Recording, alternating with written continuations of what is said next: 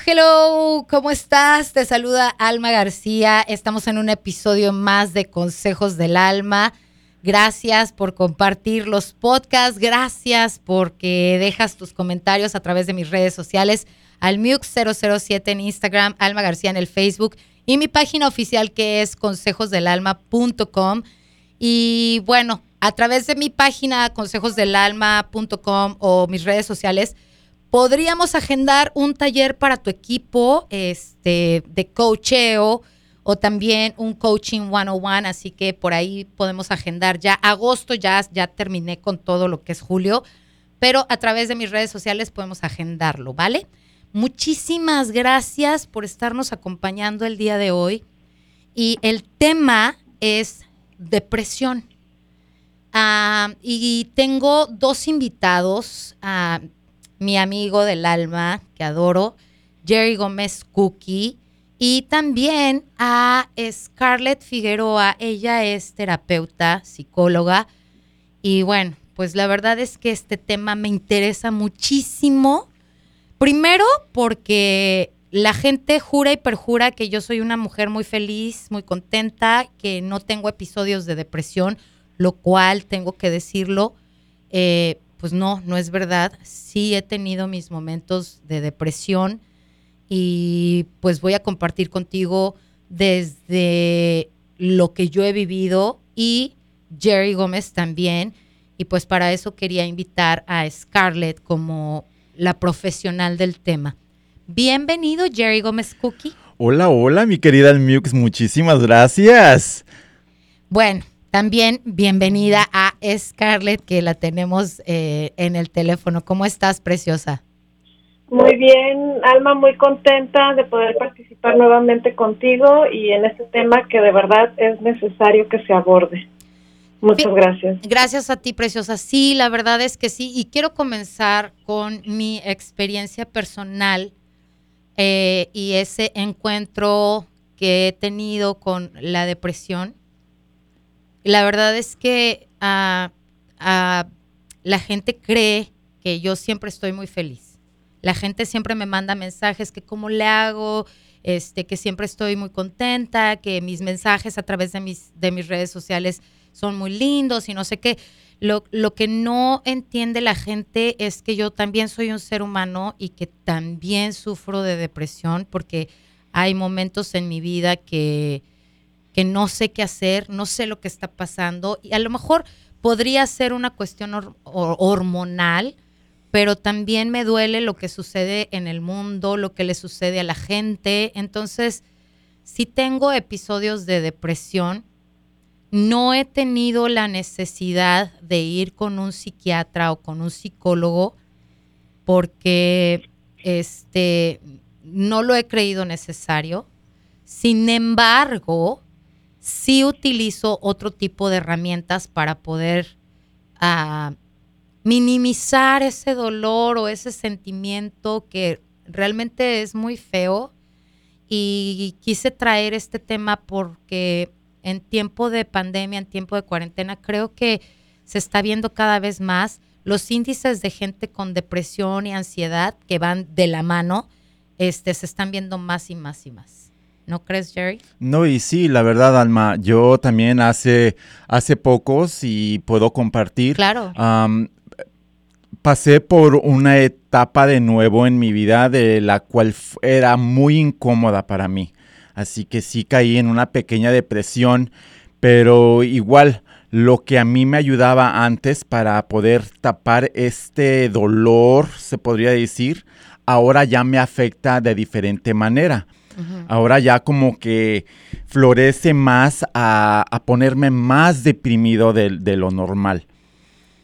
Ah, yo me acuerdo que cuando recién te conocí, Jerry, este, tú, tú tenías eh, depresión severa. Que no la demostrabas. O sea, detrás de tu sonrisa, detrás de tu alegría, tú tenías un dolor muy grande y una depresión severa que llegó el momento que te dijo, párate ahí, tienes que hacer algo. Y de hecho has, has lastimado a tu persona por esto, esto de la depresión. Y ahí es donde quiero que entremos contigo, Scarlett. ¿Cómo podemos nosotros, los seres humanos, detectar que estamos entrando en un momento de depresión? Ahorita cuando, mientras los estaba escuchando, pensaba en, en cómo hay una línea muy delgada entre la depresión, que ya la depresión es un trastorno mental tipificado por el manual de, de trastornos mentales, que es el DSM, o por la OMS, y lo que son los estados emocionales limitantes, que son, puedes tener rasgos depresivos, más no es una depresión. Considero que desafortunadamente nos autodiagnosticamos eh, o etiquetamos como depresivos o con una depresión y hay personas que no están deprimidas y que se les diagnostica erróneamente. Entonces, cuando tú dices, no creí necesario ir con un psiquiatra, yo busqué las alternativas y busqué, eh, no es una depresión como tal. Quizás síntomas y rasgos depresivos sí, pero una depresión requiere ciertos indicadores que te dicen que es una depresión, porque hay muchísimos, hay rasgos, ¿sí me explico? Entonces hay que entender que la depresión como tal es un trastorno biopsicosocial. Tiene factores biológicos, psicológicos y sociales. O sea, Scarlett, Scarlett, podríamos parar ahí un momento. Entonces, a, lo mejor lo que yo, lo que yo estaba sintiendo era un episodio de tristeza grande, podríamos decirlo así. Sí. Ok. ¿Cuáles son, ¿cuáles son esos factores? Eh, ¿Cuáles son los factores para detonar una depresión? Sí. Como te digo, hay aspectos biológicos que tienen que ver con los neurotransmisores. Hay personas que no segregan estas eh, neuronas no hay esa conexión entre neurotransmisores y no tienen dopamina, serotonina y noradrenalina, que son, digamos, lo que nos regula nuestros estados emocionales a nivel biológico, a nivel cerebro. Entonces, en ese sentido es cuando nos ayuda el medicamento, pero eso solamente lo tiene que ver un psiquiatra. Hay factores psicológicos que tienen que ver cómo interpretamos nuestra realidad y eso tiene que ver con eventos. Hay eventos detonantes que nos llevan a una depresión una muerte, una crisis económica, una pérdida, un cambio. Entonces eso es entrar en un estado, como decías tú, eh, emocional limitante, con tristeza, con, ah, ansiedad, angustia, pero depende mucho de la interpretación y cómo lo estés viviendo. Y el tercer factor es social que un poco es lo que mencionabas tú de que te duele el mundo, que te duele lo que le pasa a la gente, es cómo está tu contexto social y hacia dónde diriges tu mente, a, qué, a, qué, a qué le estás poniendo atención. Definitivamente si, si analizamos el mundo como está, pues imagínate hacia dónde nos vamos a meter. Nuestra mente es como un laberinto si no sabemos guiarlo y si no sabemos enfocarnos, nos va a llevar por lugares muy difíciles y complicados. Entonces, hay, hay, hay depresión leve, moderada y grave. Okay. ¿Sabes qué? Ah, ¿Sabes qué es algo bien importante? Que ahí se me hace bien delicado, que hay depresiones silenciosas que van creciendo hasta llegar a un punto en donde ya hay gente que, bueno, termina internada. Okay. Y, hay, personas que tienen episodios como el, que tú mencionas, que si se atienden y se trabajan, empiezan a generar los recursos para no volver a caer ahí. ¿Me explico? Sí, claro. Oye, pero mira, por ejemplo, ah, algo que se me quedó como muy clarito de lo que acabas de mencionar es que a lo mejor pues yo no tenía depresión, pero yo me diagnostiqué solita y dije, tengo depresión. pero es que, ¿sabes qué? Yo eh, estudiando mucho en esto de la tristeza, de, de cuándo pasa de ser una tristeza a una depresión, eh, entendía, por ejemplo, yo creía que pues si yo seguía pensando en ese evento y me sentía mal y me ponía triste y me ponía a llorar y era como algo en mi cabeza que me decía, no es posible, Alma, que no puedas con esta situación. ¿Cómo es posible que te estés cayendo? ¿Cómo? O sea, haz de cuenta que yo me, me, me, flagelaba horrible por tener ese sentimiento de tristeza porque yo no me podía permitir. Yo, Alma García, no se permite estar triste. no se permite este, vivir un duelo o vivir una emoción de ese tipo porque, pues primero porque creo que la gente está esperando eso de mí y después porque digo, no, tú eres más fuerte que eso y tú puedes con eso y con más y ya sabes. Y nunca, no, la verdad es que nunca he tenido ganas de lastimarme así personal como hay una personita muy cercana a mí que sí tuvo un, un episodio muy largo de depresión y se cortaba, se cortaba las piernas, se cortaba los brazos y eh, fue ahí donde yo empecé a entender un poquito más qué es lo que pasa en el cerebro de las personas para que tú te decidas hacer daño a ti mismo, para no sentir el otro dolor que te está causando esto, pues. Porque al final, a mí lo que me parece como inaudito es que una persona que tiene un suceso o algo que está detonando esa tristeza o ese ah, sufrimiento se lastime. Pero en el caso de Jerry Gómez, ¿tú qué nos puedes decir acerca de eso de lastimarte a ti mismo? Cuando estás en un momento de depresión o de tristeza? Bueno, sí, mira, inconscientemente o conscientemente, yo sé qué es lo que entona más a mí mi, mi, tristeza o, o, mi duelo con lo que yo viví, ¿me entiendes? Y como dije al principio, lo que a mí me ayudaba antes, ahorita ya es lo contrario, porque me hace sentir más débil, más vulnerable a, la situación de hablar de un cierto tema. Y no nomás digo de hablar del cierto tema, sino que al, no todavía estar sano de ese tema o sobre... La situación. La situación de mm, mía, para ser más exacto, yo fui un niño sexualmente abusado y yo vine creciendo con todo ese trauma y sin saberlo cómo manejar. Manejar. Y pues yo solo me estaba, entre comillas, curando con alcohol. O sea, yo vine siendo alcohólico desde los 13 años hasta ahora de adulto.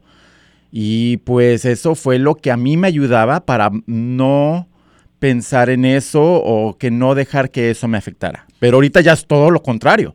Ahorita si, si yo tomo alcohol, me, me, me, me lleva a ese estado y es para cortarme las venas. O sea, ya no, ya no te está sirviendo el alcohol para olvidarte del problema o de la situación, pero hay algo que me parece que sería importante, Scarlett, que habláramos. ¿Por qué la gente decide lastimarse cuando está o cuando tiene esos estados depresivos? Bueno, uh, antes de abordar esa, contestar esa respuesta, voy a retomar las dos intervenciones de ustedes. Una parte decías, yo estaba triste, estaba mal, y por otro lado decía, tengo que estar bien. Sabes que no hay una educación emocional, no nos enseñan a cómo manejar nuestras emociones desde pequeños. Es muy difícil que a la edad adulta, cuando ya tenemos un problema, no sabemos cómo enfrentarlo, cómo solucionarlo. Entonces hay esa dualidad, ¿no? Porque es necesario vivir esos procesos. Esos procesos te ayudan a sanar. Entonces, ah, como que satanizamos el hecho que te deprimas o que estés triste, como que no, no debes ser así, debes de estar bien. Este positivismo, creo, extremo, de que todo debe de estar bien y, y carita feliz, no es sano. Es necesario pasar por esos procesos de tristeza porque son precisamente lo que te permite sanar. Ahora, retomando el punto de por qué la gente se lastima, porque no tiene recursos para salir adelante, porque no tuvo experiencias que le, le permitieron construir, digamos, un equipo de sobrevivencia. Entonces, en el, en el caso de Jay que decía, no, bueno, a mí yo tuve un abuso y entre el alcohol, bueno, ¿quién lo acompañó y lo apoyó en ese proceso? Él solo y en ese en esa soledad y en ese no saber cómo buscar la ayuda pues se encuentra una salida fácil pero en realidad te lleva a otro infierno. Con el tiempo vas aprendiendo y vas entendiendo y bueno dices ya mejor no me meto ahí. Pero ese es el asunto que no tenemos un kit de supervivencia porque no nos han dado nuestras experiencias no nos ha permitido tenerlo. Hay gente que lo tiene y lo tiene hasta para ayudar a los demás y pasan situaciones difíciles y complicadas y tú las ves con un espíritu tan fuerte y tan seguro y ayudan a los demás y hay gente que por una pequeñez se le viene el mundo encima. Entonces depende mucho de tu mundo interno, de cómo está construido tu, tu, tu interpretación del mundo, cómo lo vives, cómo entiendes lo que sucede, cómo interpretas lo que te está pasando. No sé si me voy a entender, me explico en esto. Sí, claro que sí. La vida, la vida, sabes, a mí me gusta eh, como dicen los orientales, la vida está hecha por estaciones del año. Hay épocas en tu vida en la que todo es maravilloso, colorido, no es una primavera maravillosa que todo se reproduce sin que tú hagas mucho. Hay, hay veranos hermosos que disfrutas el, el, calor, el clima, pero también hay otoños y hay inviernos y uno tiene que prepararse para esos momentos. ¿Me explico? Yo quiero compartir contigo algo, este Scarlett, porque fíjate bien, este, yo, por ejemplo, ¿qué tanto es mi deseo de no sentir tristeza, de no sentirme vulnerable, de no mostrarme como un ser humano normal? Que cuando vi la película, no sé si la vieron, la de Inside Out, de las de, las, las, diferentes emociones que estaba viviendo una niña. ¿La viste, Scarlett? Sí, para mí es un, es un referente de cómo explicar eso del mundo interior y de lo que nos sucede. Bueno, déjame decirte, yo salí de esa película odiando a Tristeza, a, a, Sad.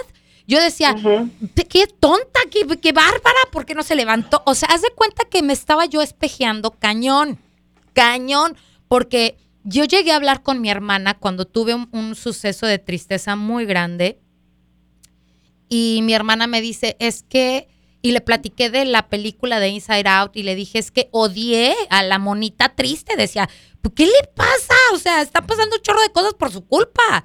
Y me decía, es que sabes qué, tú estás negando la emoción de la tristeza cañón. No quieres ni siquiera este, enfrentarla o en, en cierto momento disfrutarla y de decir, porque me decía, cuando tú conoces ya la tristeza, reconoces la felicidad. O sea, ya ahí fue donde me cayó el 20 y te estoy hablando de este de muchos años de estar peleando conmigo misma internamente de decir, "No, tú tienes que ser feliz." Ya sufriste mucho, tuviste una infancia muy difícil, este, no. Mereces ser feliz, a eso veniste, no te distraigas, ¿sabes? Pero cuando vi esa película y mi hermana me dijo, es que te estás reflejando en ella, es cuando dije yo, wow. Yo no quería ni siquiera mencionar la palabra triste.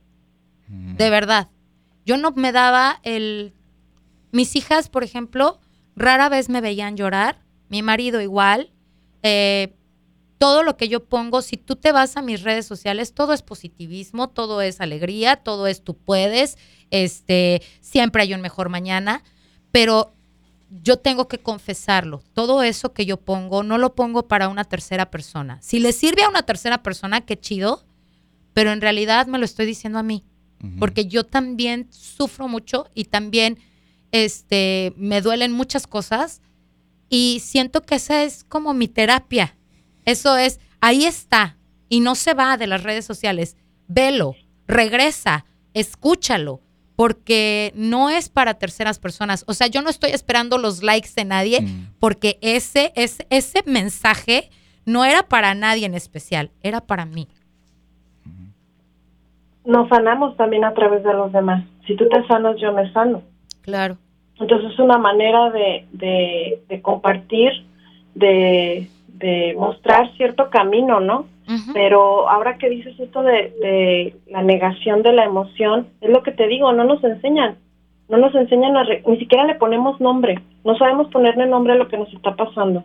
Y desafortunadamente, como te digo, el lenguaje lo construye, lo, construye tu vida. Entonces, el lenguaje psicológico ha sido muy abusado, creo yo. Depresión, proyección, o sea, la gente ha normalizado estos términos sin entender realmente de qué se trata. Entonces, ¿cómo podemos, a Scarlett, empezando desde ahí, cómo podemos empezar a enfrentar las emociones, especialmente la tristeza, que es la que nos puede llevar a una depresión? ¿Cómo enfrentamos eso? poniéndole nombres, entender lo, qué es lo que te está pasando, aceptar lo que hay. Porque una de las cosas que el detonante, hay un evento, hay una situación que detona estas emociones, ¿no? Sea un problema, sea una interpretación, pero hay algo que lo detona. Y hay que aceptar lo que está pasando. Hay que aceptar la emoción y entender lo que me está pasando. Hay que ah, no luchar, sino primero vivir la emoción, aceptarla, reconciliarte con ella para entonces salir adelante. Tú no puedes llegar con alguien que está deprimido y decirle, no te deprimas, todo va a estar bien. Échale ganas. le puedes decir algo. No, no, haz de cuenta que lo mandas cada vez más a, a su encerrarse. Yo digo que las personas que no se sensibilizan con la parte positiva y la parte linda que, que vemos en redes es porque están tan encerrados, están como encarcelados dentro de sí y ponen una barrera de miedos, eh, frustraciones, desilusiones que no les permite ver todo eso. Y hay quienes tenemos esa ventana abierta o esa puerta abierta y permitimos que entre, que fluya, que la disfrutes, que la entiendas, que la reflexiones y te empieza a llenar, te empieza a dar esas herramientas para enfrentar la situación, el problema. Entonces creo que es identifica lo que te está pasando y ponle nombre, pero no con un diagnóstico. Me siento triste, me siento frustrada, desilusionada, estoy enojada, tengo todo esto. Eso acepto mi situación y veo qué depende de mí, qué me toca a mí trabajar para salir de esto. Porque aquí, cuando yo preparaba el tema, pensaba, el, el, el programa está dirigido, el podcast está dirigido para los que se deprimen o para los que acompañan a los que se deprimen. Porque también eso es bien importante, tu red social de apoyo. Claro. ¿Quién, quién es tu contexto? ¿Con quién estás? ¿Quién te apoya? ¿Quién te ayuda a salir de ahí? ¿Quién te mantiene el síntoma? Porque también hay veces que es muy cómodo estar triste, estar así necesitado y hay gente que se queda en esa zona de confort porque necesita que todo el mundo lo cuide. Qué fuerte lo que acabas de decir, porque sí conozco mucha gente que anda por la vida como la muñeca fea y nunca, o sea, no, no importa los años que pasen, ella es la muñeca fea. Mm. Y todo el tiempo está triste y todo el tiempo le pasa algo y todo el tiempo no hay nada que la ponga feliz nada. Y digo yo, me ponía a pensar, no, ni siquiera sus hijos la ponen feliz. Ni siquiera el hecho de verlos crecer, correr, caminar, estar sanos. Y sin embargo, soy su, ah, su compañera, por decirlo así, pero llegó un momento en que dije, le estoy haciendo más daño que bien, porque yo, yo sentía que el hecho de estarla escuchando y de dejarla hablar y que supiera que yo estaba ahí, pues la iba a ayudar a que iba a llegar un momento en el que ella se iba a despertar y iba a decir, ok, ya estuvo suave. Pero sentí que más bien yo le estaba dando el síguele así. Alas. ¿Sí me entiendes? Entonces me separé de esta persona, lamentablemente, porque la quiero mucho, porque no es una mala persona, pero sí sentí que mi compañía le hacía más daño que bien. ¿Sí me entiendes? ¿Por qué? Porque yo sentía que en vez de que ella sintiera, ok, me está escuchando, le voy a echar ganas. Le voy a echar ganas. No, era, me está escuchando y así me siento bien porque aquí tengo a Alma todos los días. Alma me habla todos los días. Alma está pendiente de mí todos los días y ya era como muy enfermiza esa relación. Una codependencia. sí, cuando yo detecté eso dije, con la pena, pero en vez de ayudarte te estoy dañando más. Entonces, eso que tú dijiste de quién acompaña en la depresión y quién vive la depresión, sí ah, estaría muy padre, Scarlett, que nos dijeras cómo podemos apoyar a una persona que está viviendo la depresión, pero apoyarla en positivo, no como lo que yo hice con mi amiga, porque realmente yo no le ayudé en nada. Y ahorita espero, yo deseo de todo corazón que ella esté bien, que, que, que haya mejorado, pero no sé nada de ella y no me interesa porque siento que si yo vuelvo a su vida, va a ser lo mismo.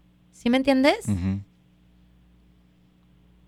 Sí, claro. Ah, ¿Qué hacer cuando alguien está deprimido? La regla número uno, que en parte sí la, la cumpliste tú, es aquí estoy. Aquí estoy para escucharte, aquí estoy contigo, pero yo no puedo hacerlo por ti. El que tiene que salir eres tú. ¿Cómo? Pero lo que decía hace rato, lo que decía hace rato, ¿no? No le digas todo va a estar bien, echar porras no funciona. Ok, pero, pero por ejemplo, en ese caso, en ese primer punto, Scarlett, ¿cómo le hago yo para, decir, para no decirle, échale ganas, todo va a estar bien, pero que sepa que yo estoy ahí, pero hasta qué punto tienes que estar ahí o qué es lo que tienes que hacer tú ya en cierto momento para que esta persona despierte y para que realmente tú estés ahí de ayuda, sumando y no restando, o poniéndola igual o en peor situación. Lo voy a ejemplificar como si tú fueras la deprimida y yo fuera Alma, ¿no? Entonces, lo primero es, yo Alma identifico qué me provoca que mi amiga esté deprimida. Porque cuando tú llegas con alguien y le dices, échale ganas, tú puedes, hay, hay una emoción ahí atrás escondida de, de impotencia, de, ay, o sea, ¿cómo es posible que tiene sus hijos y no sale adelante y por qué no ve estas cosas? Esa emoción es la barrera que pone para que la otra persona no te ayude. Si mi hijo está en una depresión, si mi mamá está en una depresión, si mi esposo está en una depresión, y lo veo así y yo veo que tiene muchas cosas por hacer, mm, cosas positivas en su vida, que tiene la familia, que tiene un trabajo, o sea, y me enoja o me desespera. A mí me, desespera. una sensación. Me esa Sensación, esa sensación que puede ser enojo, eh, hasta tristeza también, desesperación, frustración, es una barrera que pones. De por sí el otro ya tiene sus barreras, que es sus, sus miedos, sus angustias, sus temores. imagínate que tú llegas con otra barrera como un escudo, tratándolo de empujar para que salga de ahí entonces no va a salir. Lo primero que tengo que entender es qué me pasa a mí cuando veo a la persona deprimida. Porque dependiendo de cómo me sienta yo, si yo me siento angustiado, triste, enojado, frustrado, ¿cómo le voy a ayudar? Se van a unir las neurosis. Sin embargo, si yo me siento, si yo me siento preocupada, pero tranquila, de verdad creo que sí puede salir de ahí. Ahí hay una sensación diferente si yo me conecto con el amor que siento por esa persona y le puedo transmitir ese amor y decirle, no sé cómo, pero creo en ti y creo que puedes salir de aquí. Ay, es un discurso totalmente diferente. ¿Sabes? Échale ganas. ¿Sabes qué? Ahorita que me estás diciendo todo esto, me cae el 20 porque fue en la época de la película de Inside Out que yo veía eso y sí, lo confieso, me desesperaba mucho esta mujer. Yo decía, ¿cómo es posible? ¿Cómo es posible que esté tirada en el suelo? Teniendo la hermosa vida que tiene, los hijos que tiene, el marido que tiene. Y fíjate, qué triste, qué triste, porque yo por fuera, mi, mi primera intención era ayudarla, pero como dices, yo no reconocí mi desesperación, porque yo no me, pues si yo no me permitía estar triste, pues yo decía, a ver, mamita, levántate, que ¿por qué estás ahí en el suelo? Si hay mucho que tienes que agradecer, si hay mucho que tienes que, ¿por qué tienes que estar feliz? Híjole, qué triste lo que me acabas de decir y el 20 que me acaba de caer, Scarlett, porque realmente, si antes me sentía mal, yo personalmente, por no haberla podido ayudar, hoy, ahorita, me siento peor porque fue mi desesperación, mi emoción de, de desesperación la que hizo que yo no pudiera ayudarla. ¿Cierto? No te sientas así, pero porque no lo sabías, porque estaba aunado con tu propia percepción de la situación. Entonces, eh, yo creo que también es una cuestión de tiempo y personas. A lo mejor otra persona fue la que le ayudó, no necesariamente tú. A lo mejor con otra persona ella sí estuvo abierta a, escucharla y pudo salir de ahí. Más bien tómalo como una experiencia de aprendizaje para en un futuro entiendas, porque eso aplica en todo, ¿eh? Si es tu empleado, si es tu jefe, esto es una cuestión de barrera comunicacional. ¿Cómo me siento yo? Si no identifico cómo me siento yo y si lo que estoy sintiendo es negativo, no voy a resolver mi problema con esta persona. Bueno, pues ya quedó claro, hay que reconocer si queremos apoyar a alguien que tiene depresión, hay que reconocer cómo me siento yo. Y te lo quiero preguntar a ti, Jerry, directamente, porque a mí me habla Jerry con su suceso de depresión, de ansiedad, y yo lo escuché todo el tiempo ¿Cómo, cómo, ¿Cómo sentiste? ¿Cómo percibiste? Digo, ya estoy mejorando.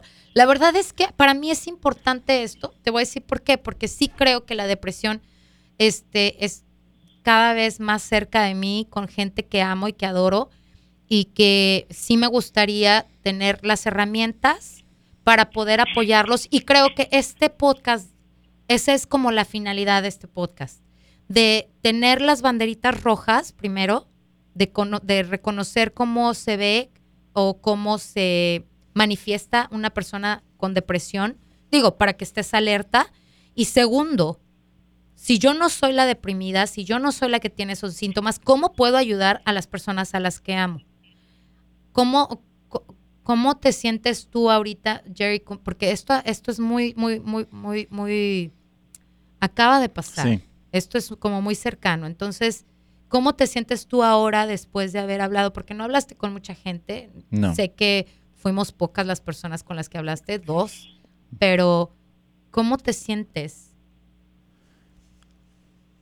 Pues... Si sientes esa emoción de parte de las que te estamos tratando de apoyar. No, mira, la verdad que estoy extremadamente agradecido, Alma, porque si yo no contara con las dos personas con las que yo alcancé para que me ayudaran a mí a entender lo que estaba pasando, a poder superar lo que estaba pasando en ese momento.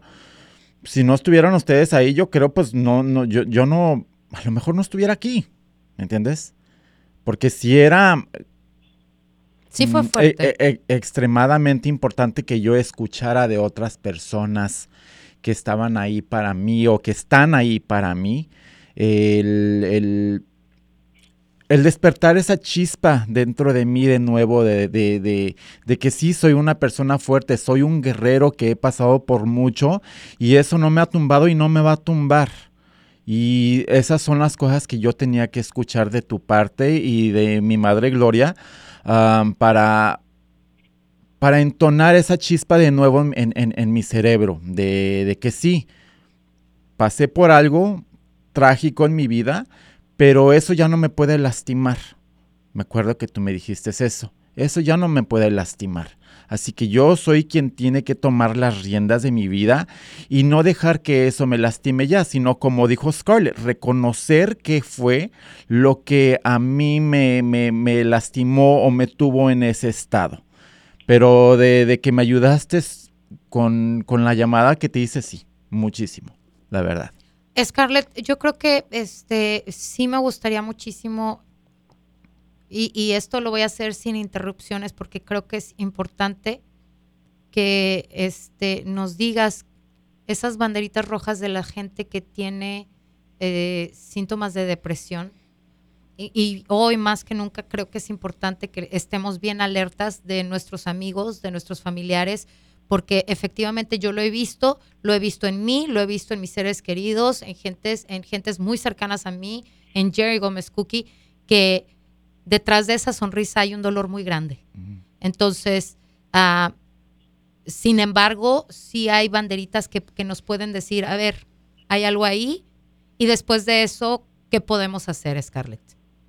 Ok, este, antes de contestar a tu pregunta, solo quiero decir algo en relación a lo que acaban de platicar, ¿no? Sobre el lenguaje construye. Hay una frase este, que dice que la depresión es exceso de pasado, la ansiedad exceso de futuro, el presente es estar en paz. Entonces, cuando te reconcilias con ese pasado y te limitas a tu presente, a estar más presente, haces un futuro mejor, vas construyendo hacia un futuro mejor.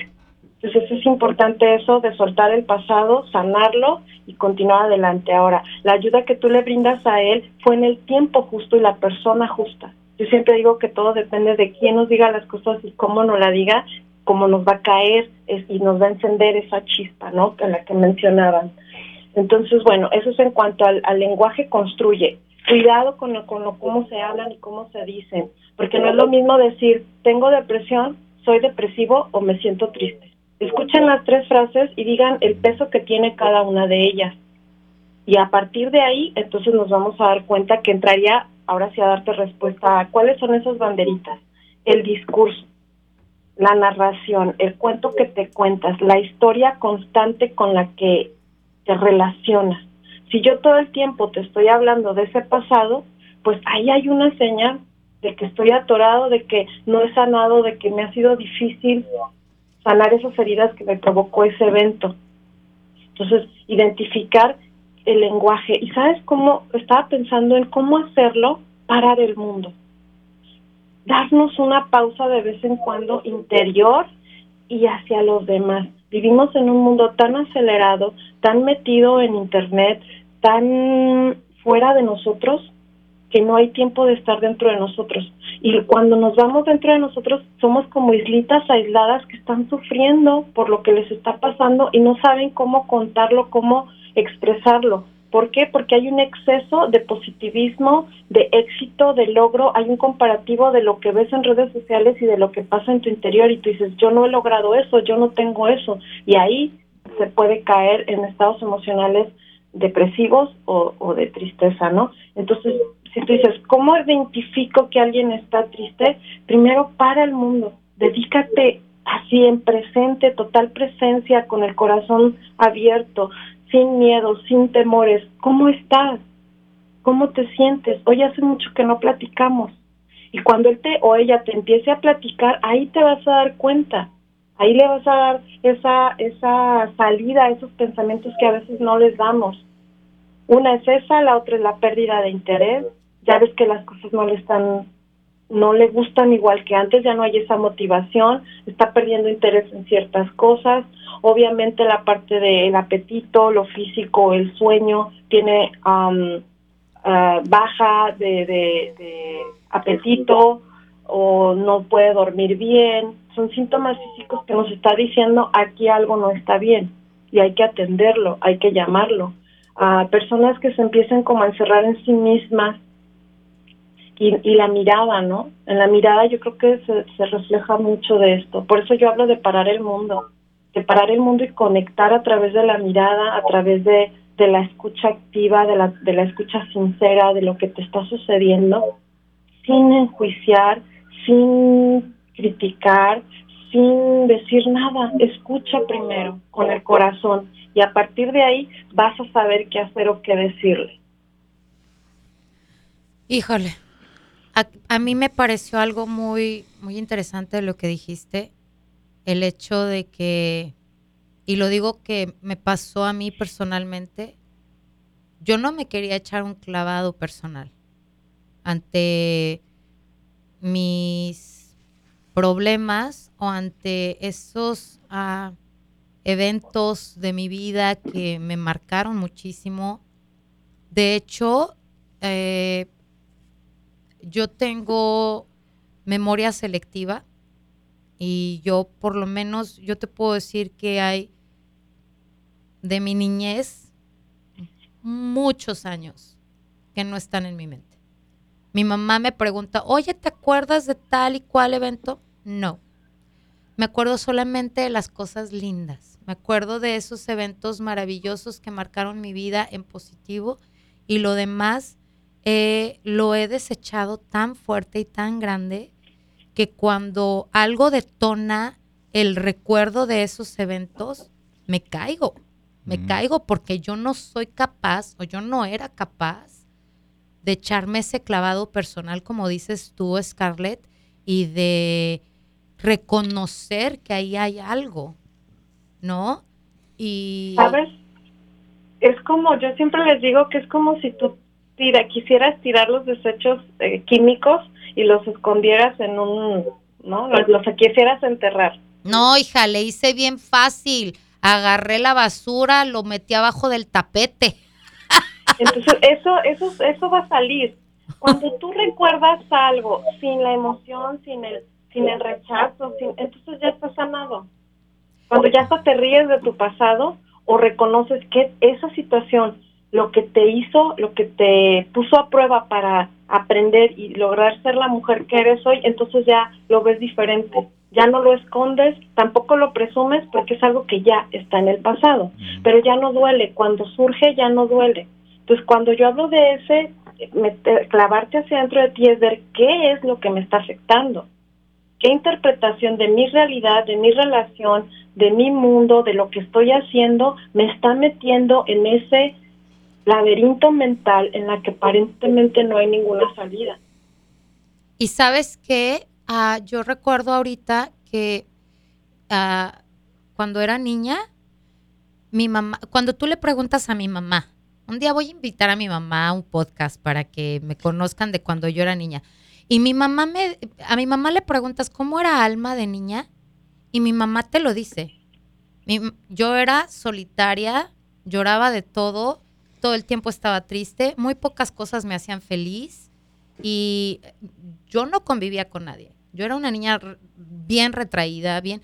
Y cuando pienso en eso digo, bueno, ma, porque ahorita que estamos hablando con Scarlett y contigo, Jerry Gómez, me pongo a pensar, es que el día que yo me eche ese clavado y que yo vea esos sucesos que he evitado toda mi vida, que realmente te lo digo en serio, yo creo que para que yo vuelva a recordar eso tendría que ir con un psiquiatra o con alguien que me hiciera hipnosis porque realmente los tengo tan bloqueados, tan así de plano que digo no, este que yo creo que es cuando voy a entender por qué mi niña era tan triste, tan retraída, tan solitaria.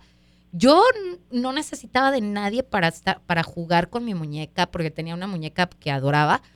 Y, y, y, pero así, y tú le preguntas a mi mamá y eso te lo dice. A Alma no le gustaba nada social. Mm. No creo que sea necesario que vayas y, y, lo, y lo develes. Yo digo, realmente en este hoy por hoy, eso te afecta, si te afecta, no lo que sucedió, yo, yo, te escucho y yo no creo que, que, te duela lo que sucedió o esos eventos que tienes escondidos. Lo que realmente el recuerdo que, que te veo, que te mueve, es ver a esa niña así. Entonces, más bien es decir, si tú fueras al pasado y la vieras así, ¿qué le dirías? Ay, que la amo con todo mi corazón y que va a estar bien y que 40 años más tarde va a ser una niña muy feliz, nomás que aguante vara. Imagínate si esa niña escucha eso, ¿cómo se sentiría? Ah. Ay, no, ya no digas. Feliz, liberada, tranquila, en paz. Entonces, yo no trabajo mucho sobre el pasado porque creo que es removerle cosas que no. Si tú necesitas, sí voy. Le hacemos una revisada, pero no como para revivir, sino para reinterpretar. Eso. Para cambiar la, la, explicación y entender que esa situación precisamente nos hizo crecer y nos hizo eh, poner a prueba de qué estamos hechos. Porque yo de verdad ahorita pienso y digo, a lo mejor yo era una niña depresiva cañona. O sea, como me dice mi mamá que yo era, yo de verdad, o sea, mi mamá me tenía que tomar fotos a fuerzas y me decía, ríete, ya sabes, porque yo no era una niña feliz. Yo era una niña realmente muy aislada y muy... Y entonces me pongo a pensar, a, lo que voy es que, por ejemplo, Scarlett, si esa niñita que yo era antes puede afectarme o, o, es la que me está diciendo, no, tú tienes que ser feliz porque ya fue mucho tiempo el que estuviste muy triste y, y, eso es lo que me está haciendo a mí a ponerme los calzones y decir no, y voy a ser feliz y, por mis chones y, nada me va a poner triste y nada me va a parar. Y ¿Sí me entiendes? No sé, a lo mejor creo yo que por eso es que quiero echarme ese clavado al pasado y decir, si es que esa niñita es la que me está haciendo a mí ser esta mujer de, de hierro y de sí se puede y, y pa'lante y siempre positiva y optimista y no lo sé.